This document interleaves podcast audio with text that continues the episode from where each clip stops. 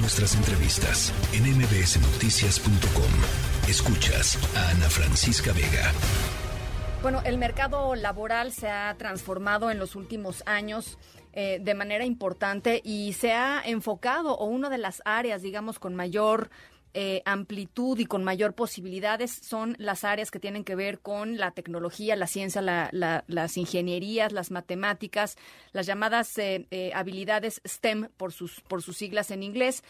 hay en el presente y en el futuro muy, muy presente, muy, muy, muy pronto, em, la posibilidad de que justamente las personas que estudien estas carreras pues tengan muchísimas más posibilidades de desarrollarse que otras carreras, eh, digamos, más tradicionales. Hay datos del Foro Económico Mundial, por ejemplo, para el 2025 casi 100 millones de nuevos empleos serán eh, relacionados o estarán relacionados en el mundo justamente con iniciativas que tienen que ver con el STEM. Y uno se pregunta, pues, ¿cómo está México en esta, en esta área? Y dentro del panorama mexicano, dentro de los jóvenes mexicanos, pues las mujeres, ¿dónde están las mujeres? El IMCO se dio a la tarea de echarse un clavado. Eh, pues en las cifras y tratar de entender precisamente eso, qué es lo que está pasando con respecto a las mujeres y las carreras STEM en, el país. Y en la línea telefónica para platicar sobre ello, yo le agradezco muchísimo Valeria Moy, directora general del IMCO. Pues no buenas, no buenas noticias, querida Valeria.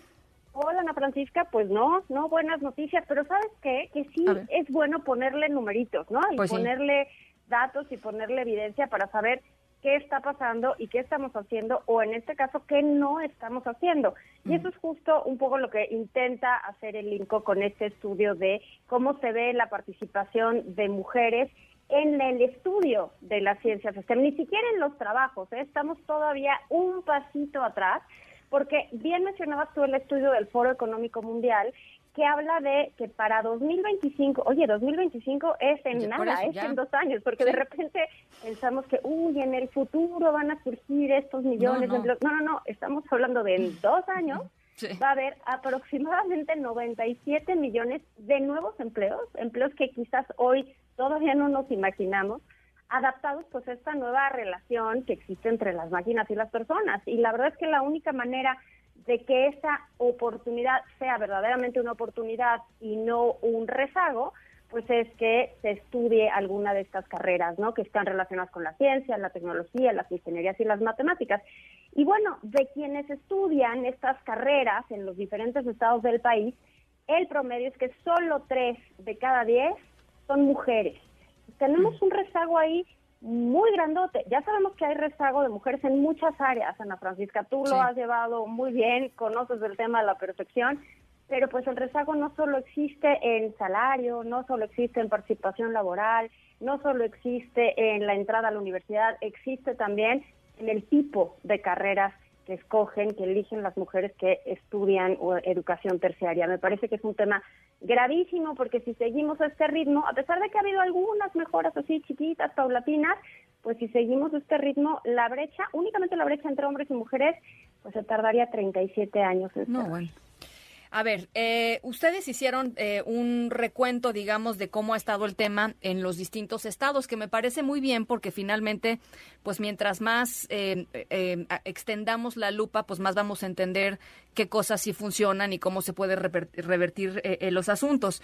Y, y, ustedes lo que dicen es, en los estados en donde se han tomado pasos más decisivos, digamos, para tratar de cerrar esta brecha, que es enorme en todos, o sea, hay que decirlo, eh, hay, hay un incremento en la productividad. O sea, eh, apostarle a eso mejora las eh, perspectivas eh, de desarrollo y económicas de, los estados. Pero ¿por qué no nos platicas un poquito más sobre eso? Es que ese es justo el tema. ¿no? Yo recuerdo hace muchísimo tiempo que escuché a Ban Ki-moon hablar de Corea del Sur y daba un ejemplo. Decía que en Corea del Sur hace muchos años apostaron por la educación contrario a lo que mucha gente les decía que tenían que apostar en inversión, en capital, y dijo, no, no, no, la educación, la educación en ciencias, en matemáticas va a ser lo que va a poder igualar o va a poder subir la productividad de los coreanos. Y bueno, pues los resultados están ahí a la vista. Y pasa lo mismo, nada más que traído a, al país, a nivel local y vemos exactamente lo que sucede en algunos estados. Hay estados que han hecho cosas y eso es bien importante decir, no es casualidad, o sea, no es como, ay, mira, qué coincidencia pasó esto. No es casualidad, se toman decisiones, y esas decisiones pues logran mejoría y logran ciertos avances en que participen más mujeres en el estudio de estas carreras STEM. ¿Cuáles han logrado? Pues básicamente está la Ciudad de México, Puebla, Nuevo León, Guanajuato. En estos estados se concentra el 50% de las mujeres que estudian estas carreras. Ah, Imagínate, son bien poquitos estados que concentran la mitad de las mujeres que estudian carreras relacionadas con ciencias y tecnología. Colima ha hecho por ahí algunos, eh, algunos cambios y ha logrado ir cerrando su brecha.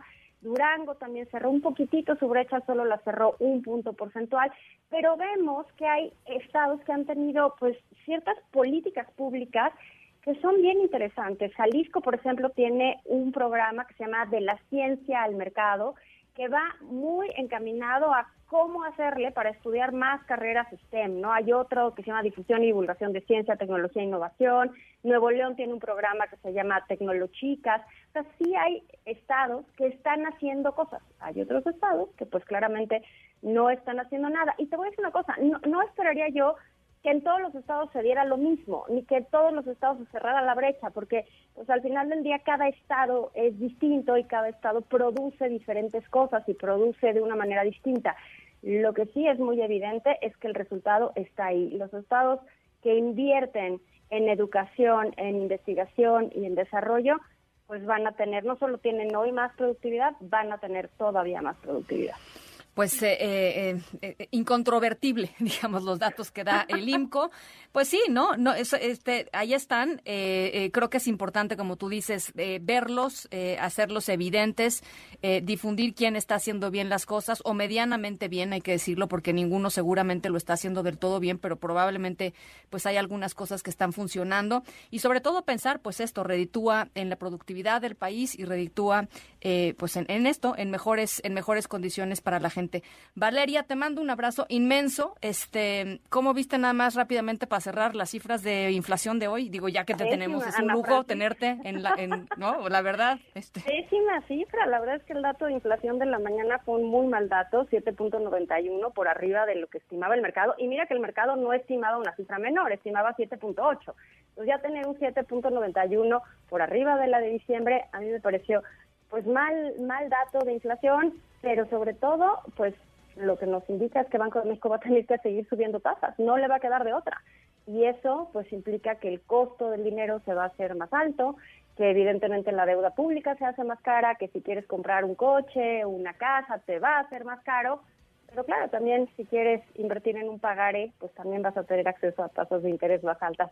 Definitivamente el dato de inflación a mí me pareció uno de los datos más preocupantes recientes, ¿no? Por la forma en la que se comportó, el incremento impresionante en el precio de alimentos, impresionante, el 14% huevo. en alimentos procesados, una locura. El huevo, el plátano. El huevo, las frutas y verduras, bienes agropecuarios subieron 10% de precio. O sea, sí estamos viendo que algo no termina de cuadrar. Otros países ya entraron en una tendencia de creciente inflación y nosotros pues simplemente no lo logramos. Y todavía sigo escuchando, Ana Francisca, este rollo de pues es que la inflación es importada, es que Rusia y Ucrania, es que el petróleo, y dices, sí, ¿hasta cuándo va a durar?